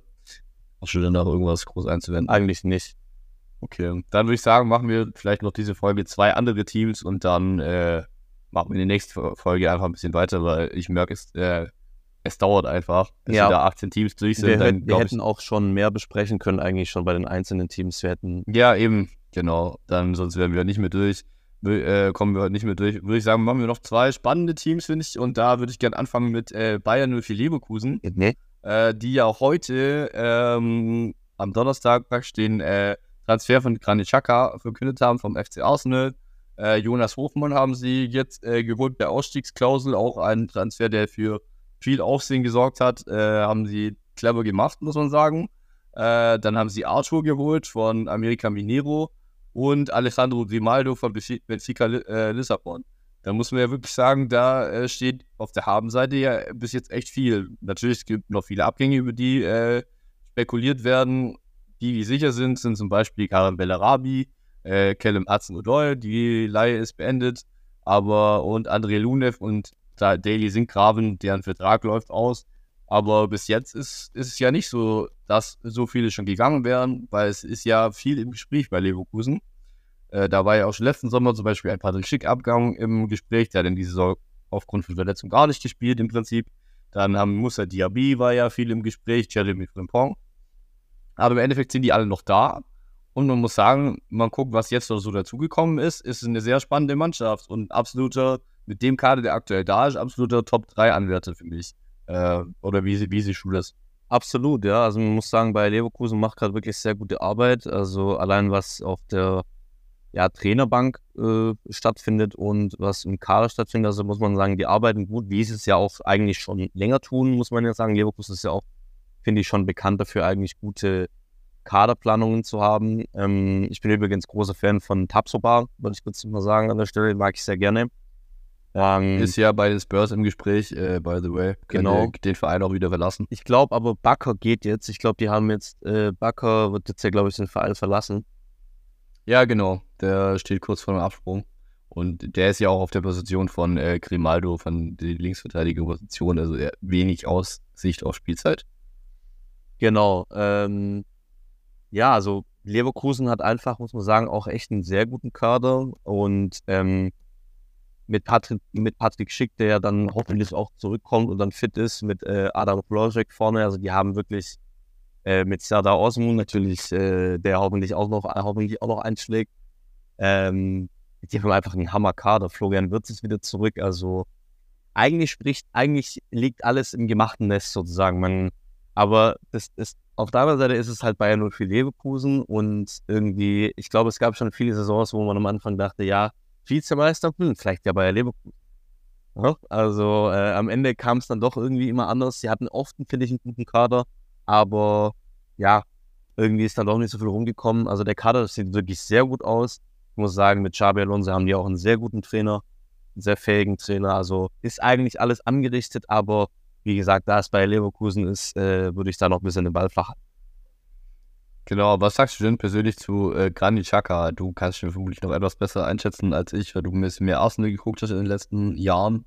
Äh, Finde ich auf jeden Fall ein Statement-Transfer auch von äh, Bayer Leverkusen. Auf jeden Fall. Also ich kann sagen, dass äh, Granit Xhaka auf jeden Fall ein sehr, sehr, sehr guter Mittelfeldspieler ist. Äh, zentraler Mittelfeldspieler hat sehr viele Stärken und äh, hat eine Kombination, finde ich, als Spieler, die nicht viele haben. Er ist äh, recht groß, er ist 1,86 groß, ist äh, Linksfuß, was auch wichtig ist. Er hat einen gewaltigen Schuss und er ist sehr zweikampfstark, ist ein absoluter Kämpfer, ist auch eine, ja, muss man auch sagen, ist auch ein bisschen ein sehr ekliger Spieler. Wie man weiß ja bekanntlich, dass er oft auch rote Karten bekommt und gelbe Karten bekommt, platzerweise bekommt, rummeckert. Aber es ist einfach, es ist ein, er ist oft auch ein sehr geschätzter Spieler in der Mannschaft. Darüber wird tatsächlich relativ wenig geredet in den Medien, aber Spieler haben eigentlich immer nur positive Worte über ihn. Er ist ein sehr umgänglicher Typ innerhalb der, des Mannschaftsgefüges. Auf dem Platz ist es dann noch was ganz anderes, also ein sehr ekliger Spieler. Aber ich finde, der passt auch sehr gut zu Bayern für Leverkusen. Ich finde, da denke ich immer an Arturo Vidal. Ich finde, solche Spieler, die tun irgendwie der Bundesliga gut, finde ich, und tun, passen auch zu Leverkusen. Er ist 30 Jahre alt, hat viel Erfahrung bei Arsenal gesammelt, hat auf, mit gegen Weltklasse-Spieler gespielt und mit Weltklasse-Spielern auch zusammengespielt. Also ich finde, ähm, es ist eine absolute Bereicherung für die Bundesliga und ähm, ich freue mich, dass er da ist. Ich denke, da hast du vieles abgerissen. Ich will auch noch sagen, dass mit den äh, roten Karten ist er wirklich einer, der immer halt dafür eine gutes, so sowas drin hat, aber ich weiß nicht, ist halt auch irgendwie gehört zu seinem Spiel dazu und ist, weiß auch nicht, also ich finde es jetzt auch nicht so dramatisch, also nichts, weswegen man von einem Transfer hätte Abstand nehmen müssen. Jonas Hofmann hat mich auch sehr beeindruckt, dass die ihn bekommen haben. Guter, einer der, eigentlich der beste Spieler von Gladbach in den letzten paar Jahren.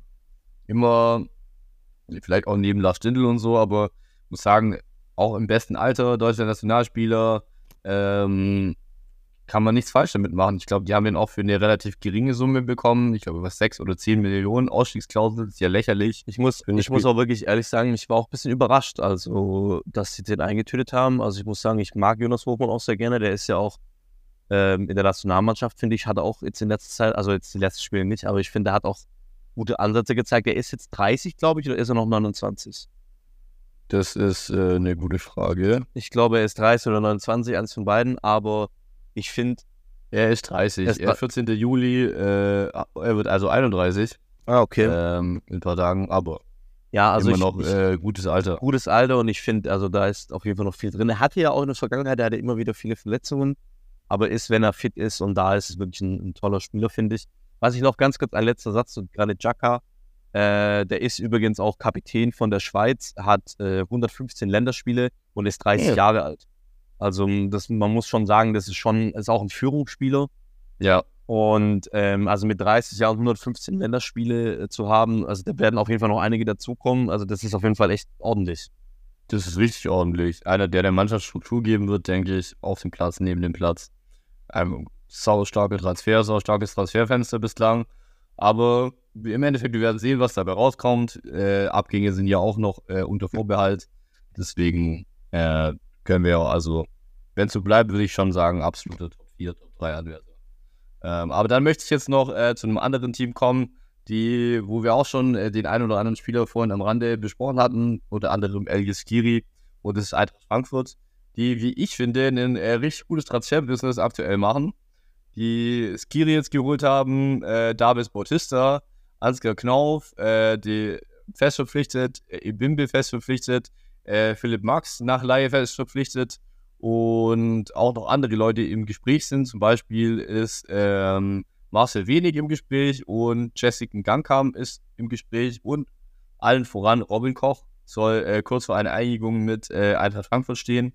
Äh, der Innenverteidiger von Leeds, der früher bei Eintracht Frankfurt, äh, nee, der früher bei SC Freiburg war. Ähm, wäre, wenn das klappt, ein äh, saustarkes äh, Transferfenster, finde ich. Vor allem, wenn man die Abgänge anschaut, na klar, da sind, sind zwar auch welche dabei, die äh, wehtun, wie zum Beispiel äh, Daichi Kamada äh, und Ivan Dicker, der zu AS Rom geht. Kamada weiß man noch nicht. Ähm, aber ich finde, äh, gutes Business. Sie kriegen einen der besten Sechser der Liga. Ich denke, da sind wir uns vermutlich beide einig. Äh, mit Elias Giri, äh, Stäppchen von, äh, von Köln, die ohne ihn sich, denke ich, recht schwer tun werden in der kommenden Saison. Ähm, und auch, ich bin auch groß Philipp Max-Fan. Fand ich irgendwie cool, dass sie ihn geholt haben. Ähm, gut, dass sie ihn äh, fest verpflichten. Ist ja ein Augsburger Junge, kann man sagen. Äh, und ehemaliger Nationalspieler ist auch einer, der irgendwie immer da so ein bisschen übersehen wird, finde ich, was die Nationalmannschaft angeht. Immer noch einer, der ich finde, vor allem auch allein schon auf, aufgrund seiner Position das Zeug dazu hat. Äh, weil wenn du mich fragst, Robin Gosens oder Philipp Max, dann würde ich sagen, ja klar, schon eher tendenziell eher Robin Gosens, aber jetzt auch nicht, äh, auch nicht bei Landslide. Ähm, wie gesagt, also ich bin da, ich bin da wirklich äh, große Fan, was die bis jetzt abgezockt, äh, abgezogen haben. Und ich hoffe, äh, wie gesagt, ich hoffe einfach, dass das dann nächste Saison auch wieder dann deutlich besser läuft, weil die haben ja wirklich eine sauschwache Rückrunde gespielt und jetzt mit äh, Dino Topmüller einen neuen Trainer äh, von dem man sich, glaube ich, einiges hoffen, äh, hoffen kann, als langjähriger Nagelsmann-Assistent auch, äh, der seine eigene, für seine eigene Spielphilosophie aber stehen will und wird.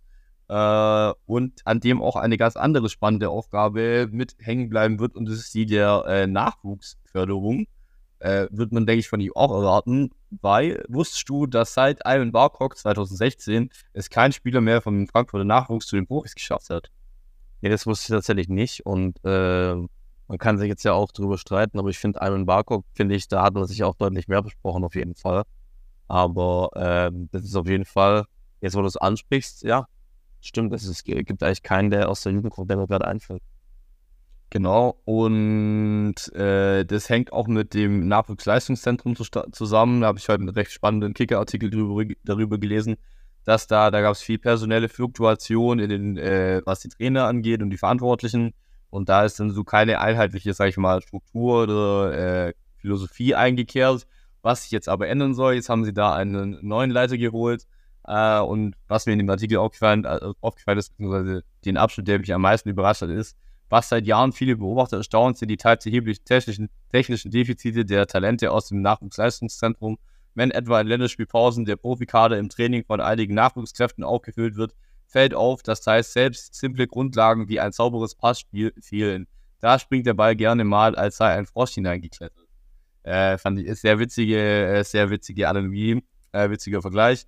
Ähm, aber schon bezeichnend auch, finde ich, für die äh, Nachwuchsarbeit äh, bei Eintracht Frankfurt ist irgendwas, was sich ändern sollte ähm, und jetzt in Zukunft auch ändern soll, aber ich hatte es gar, ehrlich gesagt gar nicht so auf dem Schirm. Man denkt natürlich immer, bei den besten Talentspielen aus Deutschland denkt man nicht unbedingt an Frankfurt.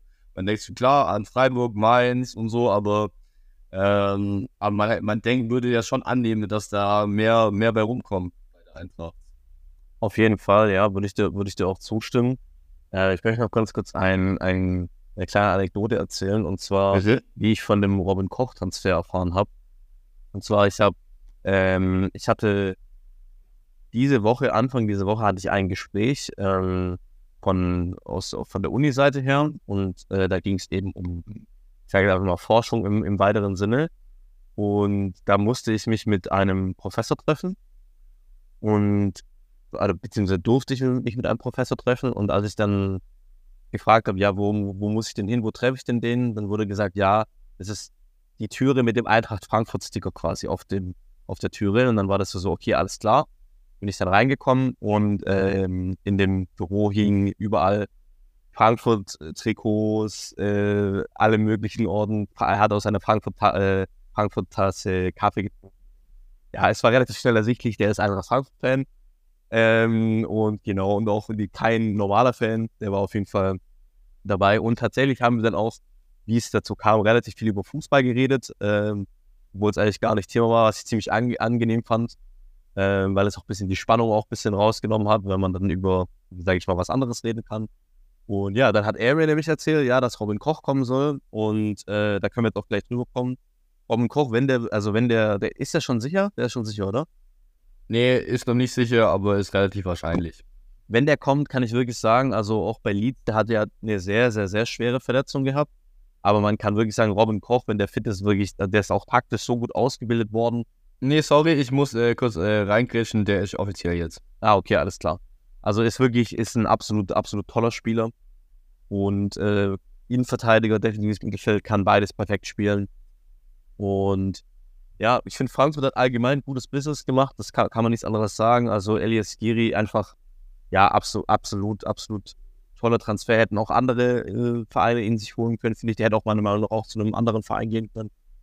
Ähm, ja, und ich wollte dir noch auf jeden Fall noch zustimmen mit Philipp Max. Ich äh, habe das auch ehrlich gesagt nie ganz verstanden, warum der, warum irgendwie nie über ihn geredet wurde oder eher selten thematisiert wurde.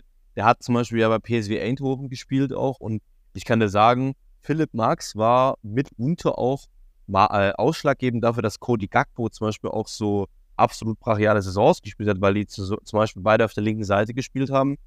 Und voll oft äh, Cody Gakpo, der gerne eben in die Mitte zieht, ähm, auf seinen stärkeren rechten Fuß von Philipp Max eben überlaufen wurde und dann eben entweder ihn angespielt hat, der hat dann einen langen Ball reingespielt und eine Torvorlage gemacht oder hat eben Verteidiger aufgezogen, auf sich gezogen und man muss einfach sagen, also auch Cody Gakpo hat eben auch bei einem Liverpool-Interview gesagt, dass er durch Philipp Max auch extrem profitiert hat, eben durch seine Spielweise und er extrem viele Tore machen konnte. Und ähm, ja, ich meine, man muss einfach sagen, PSV Eindhoven ist, ist auch kein schlechter Verein gewesen und ähm, der ist, ja, also ich finde, das ist ein, ein super Spieler und finde ich toll, dass der wieder da ist. Kann dann auch bei Augsburg immer gut. Ich habe immer auch nie verstanden, warum der auch nie, der jahrelang bei Augsburg gespielt und wurde irgendwie nie wirklich äh, ja, es wurde schon über ihn geredet, aber ich finde, man hätte schon da auch, da wäre auch mehr drin gewesen, finde ich, in seiner Karriere irgendwie. Ja, er hat irgendwie so diese äh, Stefan Kiesling-Problem äh, gehabt. Weiß, weiß auch nicht warum. Klar, in Augsburg, da achten natürlich nicht die meisten so drauf, wie, äh, wie wenn er jetzt in Wolfsburg oder von mir aus auch in Leverkusen spielen würde. Er hat ja dann erst in die Nationalelf geschafft in seiner Zeit bei der PSV Eindhoven, aber auch nur kurz. Also das ist jetzt auch nicht so, als wäre er immer noch ein Stammgast wie gesagt, finde ich einfach schade und wie du auch gesagt hast, äh, ist ja klar, also von ihm profitieren wirklich äh, die Spieler. Ich denke auch ein Kolomyani hat äh, sich nicht, äh, nicht beschwert äh, mit einem Philipp Max äh, in, in der Mannschaft. Das ist einfach, das kommt ja Stimme entgegen. Klar, er ist jetzt defensiv nicht der Allerstärkste, aber was er offensiv bei einer Mannschaft gibt, also der war ja jahrelang der war auch ab und zu der beste Vorlagengeber der Bundesliga oder so. Das ist halt einfach, Philipp Max einfach, was das angeht, einer, mit dem man rechnen muss und vor allem auch für seine Position einer, der unglaublich viel Offensivtrag entfa äh, entfachen kann. Und wo es mich irgendwie auf lange Sicht natürlich nochmal freuen würde, falls es zum Ende seiner Karriere nochmal den Weg Richtung äh, Augsburg finden würde. Denke ich, wäre ein äh, runder Karriereabschluss. Ich weiß nicht, seine Frau wohnt ja auch in Augsburg. Ähm, er kommt auch aus der Umgebung von München. Also der hat in seiner Jugend äh, bei Bayern auch gespielt und bei äh, TSV 68. Also er kommt auch aus der Umgebung, sage ich mal, von München. Und ich kann mir gut vorstellen, dass er dort in, im Bereich, ich sage es einfach mal Bayern, äh, Bayern Umgebung, ich kann mir gut vorstellen, dass er da dann auch vielleicht sagt, da, da sehe ich mich später. Aber ja, was ich auch noch sagen wollte, ist, ich finde, ich kann man auch gut ergänzen. Ich meine, seit dem Kostic-Abgang kann ich mir gut jemanden auf der linken Seite vorstellen, der da die Seite beackert. Und äh, ich glaube, das wird er gut machen. Eben, ich denke, das war auch so die Intention bei der Eintracht, so einen Kostic-Ersatz, sage ich mal, äh, zu haben, der ja aktuell immer noch bei Juventus spielt, glaube ich. Muss sagen, seitdem er nicht mehr in der Bundesliga spielt, habe ich echt wenig von ihm, äh, wenig von ihm gesehen. Ähm, eigentlich schade auch, war auch ein Spieler, der die äh, Liga sehr bereichert hat. Jawohl, so würde ich auch sagen, können wir auch das Eintracht Frankfurt-Thema, das große, langsam zumachen. Wir haben jetzt auch nicht so ultimativ darüber geredet, aber ich denke, die Zeit ist schon relativ fortgeschritten. Wir wollten ja noch ein paar andere Themen auch äh, bereden. Ich weiß nicht, was du noch gern machen willst. Also irgendwie können wir gerne noch ein bisschen über Liverpool äh, quatschen, wie wir es eigentlich äh, ausgemacht hatten. Weiß nicht, was du, also das wäre mehr auch dein Thema, wo du ein bisschen sagen müsstest, so was jetzt, äh, was da die Sache ist. Ich weiß nur, ähm, wie gesagt, Fabio Carvalho ist weg. Äh, aber sonst bin ich aktuell, Supersly ist da, äh, McAllister ist da. Äh, aber irgendwie mir fehlt noch so der, äh, der Plan, was das defensivere Mittelfeld angeht.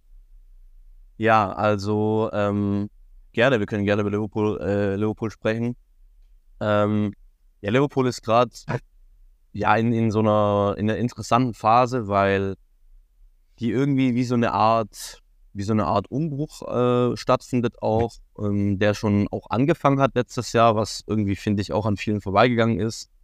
Ähm, man muss auch sagen, die Saison war natürlich nicht zufriedenstellend, aber ja, da ist auch sehr viel zusammengekommen. Es gab auch sehr viele Verletzungen wieder zum Beispiel und ich muss sagen, ich blicke da positiv auch in die Zukunft, vor allem wenn dann jetzt eben noch weitere Spieler kommen. Du, es, du hast schon angesprochen, dass äh, Alexis McAllister war ja der Erste. Ich glaube, über den haben wir auch schon mal gesprochen in der Folge. Jetzt ist noch neu ähm, Soboslay auch gekommen von Leipzig. Und ähm, ich muss kurz überlegen, die haben, glaube ich, die Ausstiegsklausel, haben die, glaube ich, gezogen. Ähm, das waren ja 70 Millionen, wenn ich mich richtig erinnere. Und genau. ja, Ähm, ist, wird auf jeden, ist auf jeden Fall ein guter Transfer. Wir haben schon mal privat auch drüber gesprochen. Ich bin tatsächlich mittlerweile seit dem Navigator-Thema, muss ich sagen, bin ich jetzt etwas äh, ja, vorsichtig mit der Euphorie, was es angeht. Also ich habe mich damals wirklich äh, extrem gefreut. Ich freue mich immer noch auf Soboslava Liverpool. Aber die, ich sage mal, die Skepsis auch innerhalb der Liverpool-Fans gegenüber Transfers aus der Bundesliga ist tatsächlich da. Ähm, die wurde durch Erling Haaland, muss man sagen, dann äh, natürlich, äh, da gab es auch einige englische Kommentatoren, die gesagt haben, Erling Haaland, gab es den ganz bekannten, der gesagt hat, Erling Haaland wird, äh, wird äh, nicht so erfolgreich sein, wie ihr alle glaubt. Und dann, äh, ja, dann war es halt eben überhaupt nicht so. Er wurde Lügen gestraft. Ganz genau. Ähm, deswegen, man kann sagen, an der Bundesliga liegt es auf jeden Fall nicht.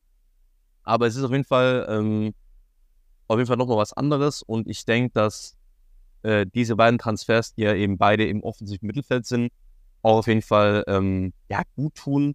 Ich denke tatsächlich, dass es noch wichtig wäre, ähm, noch das defensive Mittelfeld einzuholen. Da sind die ja aktuell an Romeo Lavia auch dran. Ähm, Kefren Turam war eine Zeit lang auch Thema, von dem wurde sich dann aber auch äh, distanziert. Und mittlerweile ist eher Romeo Lavia eher das, das Top-Target, äh, nach dem gesucht von Southampton. Und ich muss sagen, ich hoffe auch wirklich, dass er kommt und ich muss sagen, ich bin auch relativ gute Dinge eigentlich. Also das sieht eigentlich ganz gut aus. Die sind in, in, in tiefen Behandlungen. Jürgen Klopp hat mit ihm schon persönlich auch mehrfach geredet. Und die Beziehungen zwischen Southampton und Liverpool sind sowieso, sage ich jetzt mal, gut aus Liverpooler Perspektive. Aus Southamptons Perspektive vielleicht eher nicht so. Ja, aber ja, da ist, hat schon der ein oder andere Spieler den Weg gefunden. Zum Beispiel, auch, zum Beispiel auch Sadio Mané. Ja, zum Beispiel, oder Adam Lalana, erinnere ich mich noch, oder da gab es doch da gab's Van Dijk. viele. Van Dijk sogar. Oder kam er nicht von Celtic? Nee, es- Van Dijk war zuerst bei Southampton. Ah ja. Aber da kam, da hat wirklich der ein oder andere eigentlich den Weg gefunden. Das ist wirklich äh, sehr krass, äh, muss ich auch sagen. Ähm, was damals auch in einem, in einem Sommer, glaube ich, sind gefühlt mal fünf Leute oder so Ja. äh, rüber gewechselt, hat ja fast äh, Salzburg-Leipzig-Vibes. Absolut, Äh, ja. Aber ich weiß, ich weiß gerade gar nicht mehr, wer war denn, wer waren denn noch alles? Da waren noch echt ein paar interessante, äh, interessante dabei. Also nicht nur der Lana, da war eigentlich auch die Benteke, nee, nicht Benteke, gell? Benteke. Also es äh, gab, es gab auch zum Beispiel äh, Nathaniel Klein. Ja, Nathaniel auch- Klein, habe ich genau. auch immer viel von ihm gehalten. Ja, der hatte leider auch sehr viel äh, Verletzungsprobleme, muss Ja. man sagen. Viel Pech gehabt. Das muss man sagen. Mhm, ähm. Genau, wie du gesagt hast, Adam Lallana. Dann, äh, es gab tatsächlich noch Dejan Lovren, muss man ja, ja, gut, äh, äh, große Flop. Me- Meiner Ansicht nach, also ich bin gar kein äh, Ja. Fan. sind viele. Ich muss, ich muss am Ende sagen, dass äh, Dejan Lovren, finde ich, ähm, ja, wie soll ich das sagen, hat seine Duty erfüllt bei Liverpool. Ähm, er war nie, er hat nie das erfüllt, was der Mann sich von ihm versprochen hat, aber er war jahrelang auch, ja, ich sage es einfach mal verlässlich. Also ich meine, er hat äh, 130 Spiele für Liverpool gemacht und ähm, ja, hatte auch, hatte auch gute Momente. Es war natürlich kein kein, äh, kein goldener Transfer, aber ja, der spielt jetzt übrigens bei Olympique Lyon, aber ich weiß gar nicht, ob der überhaupt da auch eine interessante Innenverteidigung mit Boateng und Lovren. Ja, ich weiß, habe ich tatsächlich mitbekommen. Der spielt da recht häufig.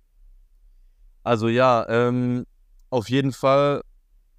Jetzt, jetzt ist eben die Frage, was passiert halt noch? Ähm, wer kommt noch? Es gibt viele verschiedene ja, Meinungen dazu auch, ja.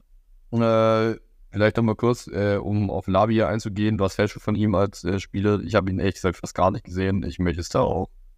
Also ich möchte da jetzt auch nicht äh, wild ins Blaue hinein spekulieren. Ja, so Labbe, ich habe mich mit ihm ähm, beschäftigt, muss ich sagen, ich halte sehr viel von ihm. Er hat jetzt eine Saison bei Southampton gespielt und äh, die war wirklich sehr gut, muss man sagen.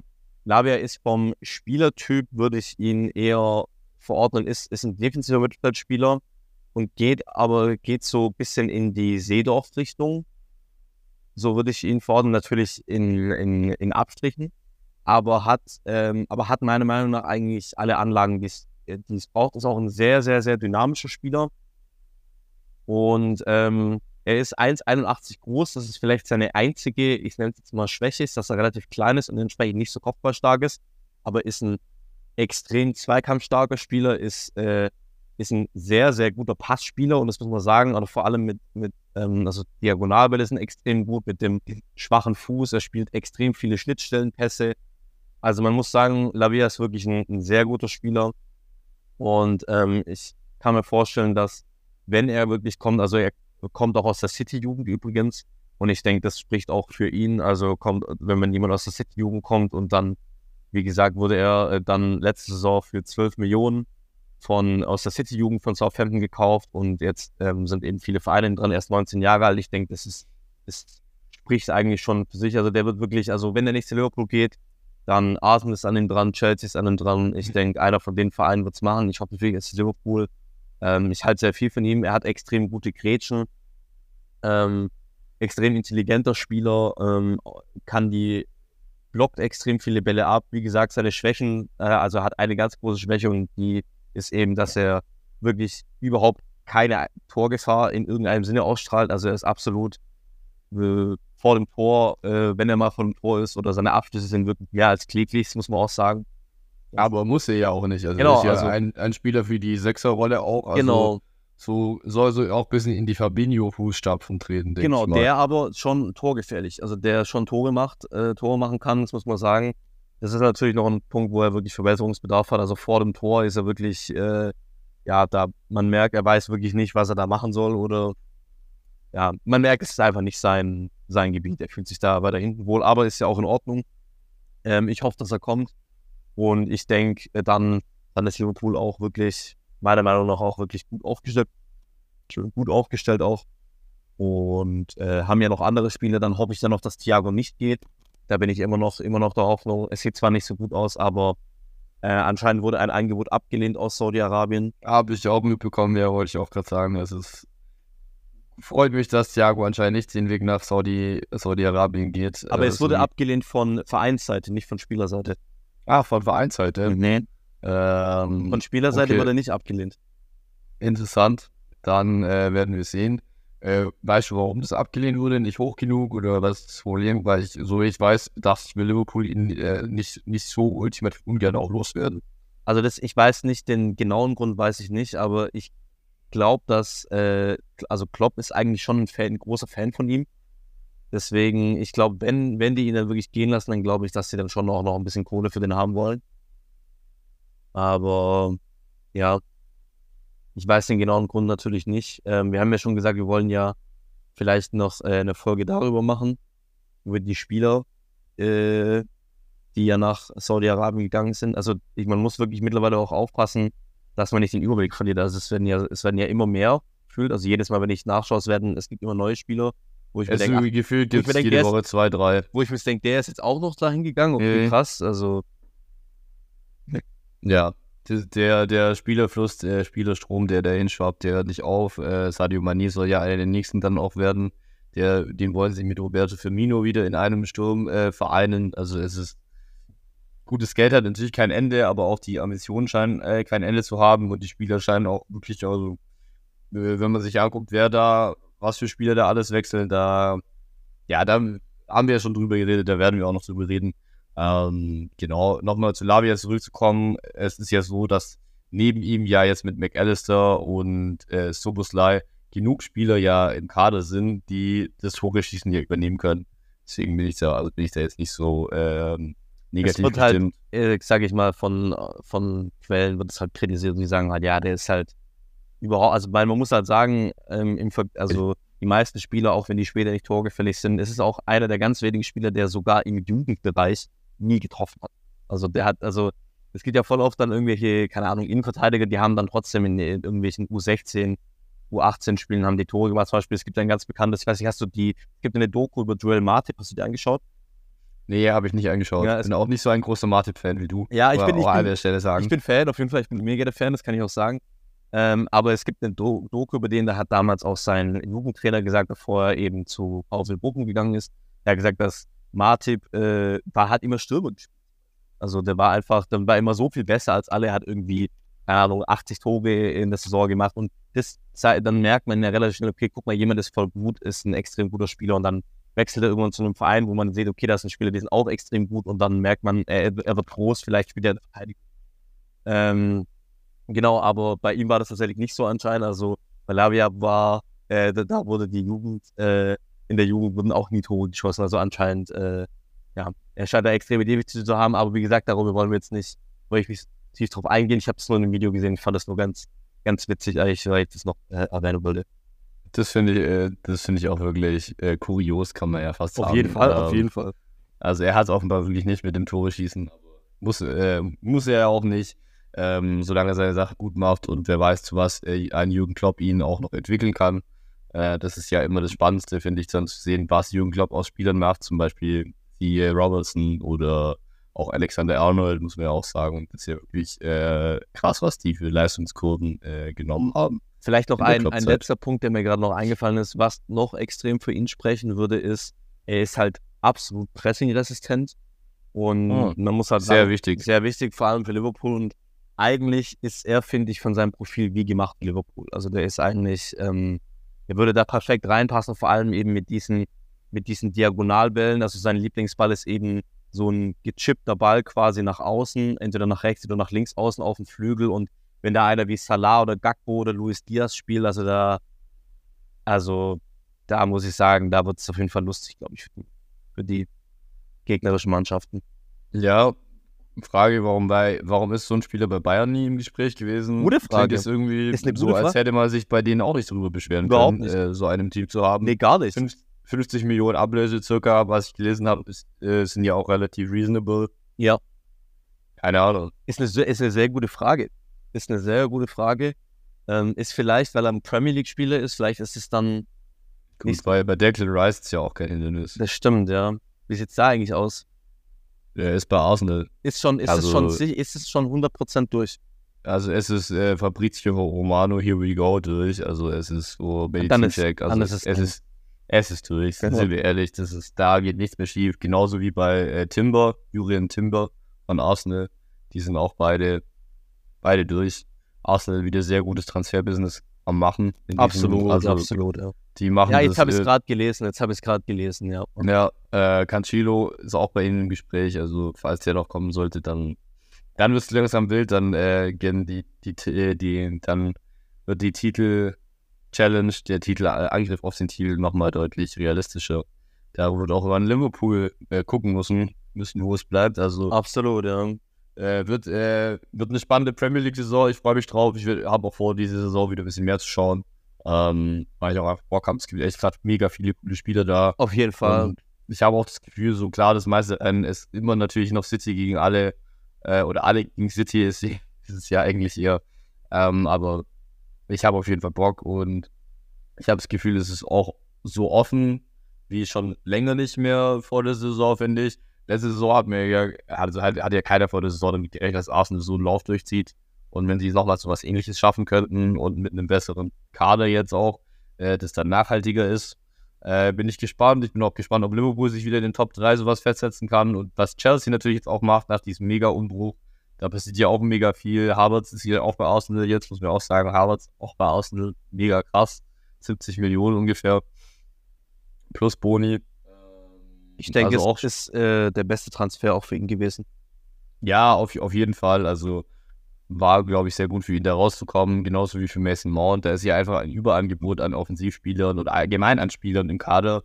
Äh, da müssen, da war ja klar, dass viele gehen müssen. Und äh, warum nicht Havertz? Weil, also ich denke mal, an der Seite von Oedegaard, so in die Richtung wie früher mit Brandt, könnte ich mir das vorstellen, könnte das Zusammenspiel harmonieren, wahrscheinlich sogar noch besser. Bei Oedegaard sind wir ehrlich noch besser als Julian Brandt, äh, jetzt schon. Ähm, und also da kommt einiges auf die Premier League zu, denke ich, nächste Saison, wenn es gegen Arsenal geht. Da können wir uns auf viele coole Spiele freuen.